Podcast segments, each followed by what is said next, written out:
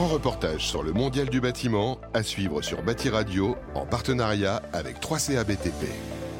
Fabio Mastroianni, bonjour. Vous êtes euh, en charge de la direction Action et Innovation d'Agir. Comment Agir accélère-t-elle la mutation des usages autour de l'économie circulaire? Nous, notre mutation des usages, c'est tout simplement de développer l'économie circulaire au sens systémique, la transformation d'un déchet, quel que soit son gisement, en une ressource économique dans le secteur du bâtiment et en alliant évidemment l'ensemble des filières industrielles françaises. Agir, c'est le hub d'accélération nationale et référent dans l'économie circulaire. Et pour nous, euh, la mutation d'usage, dans le cadre de la réglementation environnementale 2020, c'est l'accélération par le travail que l'on fait pour les maîtrises d'ouvrage françaises. Quelles actions menez-vous avec les acteurs de la formation? Le 3CABTP est un acteur majeur de la formation qui est extrêmement innovant. Et ce partenariat que l'on a construit ensemble, c'est tout simplement de transférer l'économie circulaire directement dans les référentiels, simplement pour acculturer les jeunes, également les mettre directement euh, dans les sessions de formation au réel, dans les ateliers ou bien dans les euh, filières générales. Et quelles sont vos perspectives suite à cette expérimentation?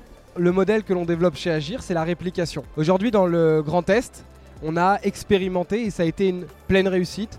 Pour les jeunes, pour les formateurs, pour le 3CABTP en règle générale, on va amplifier la démarche, essaimer la démarche dans tous les territoires, aux côtés euh, toujours des BP maçons mais également des BP climatiques. Nous, notre volonté, c'est évidemment d'accélérer avec cet acteur et c'est d'unir nos forces pour servir au mieux la démarche, la démarche écologique et la démarche de décarbonation. Grâce à cet acteur du 3CABTP dans le cadre de la formation, ça sera nos jeunes qui dès demain pourront euh, réaliser ça directement sur euh, les opérations neuves, de réhabilitation, de rénovation ou bien même de transformation avec les notions de réversibilité et tout ce que l'on a sur la table aujourd'hui.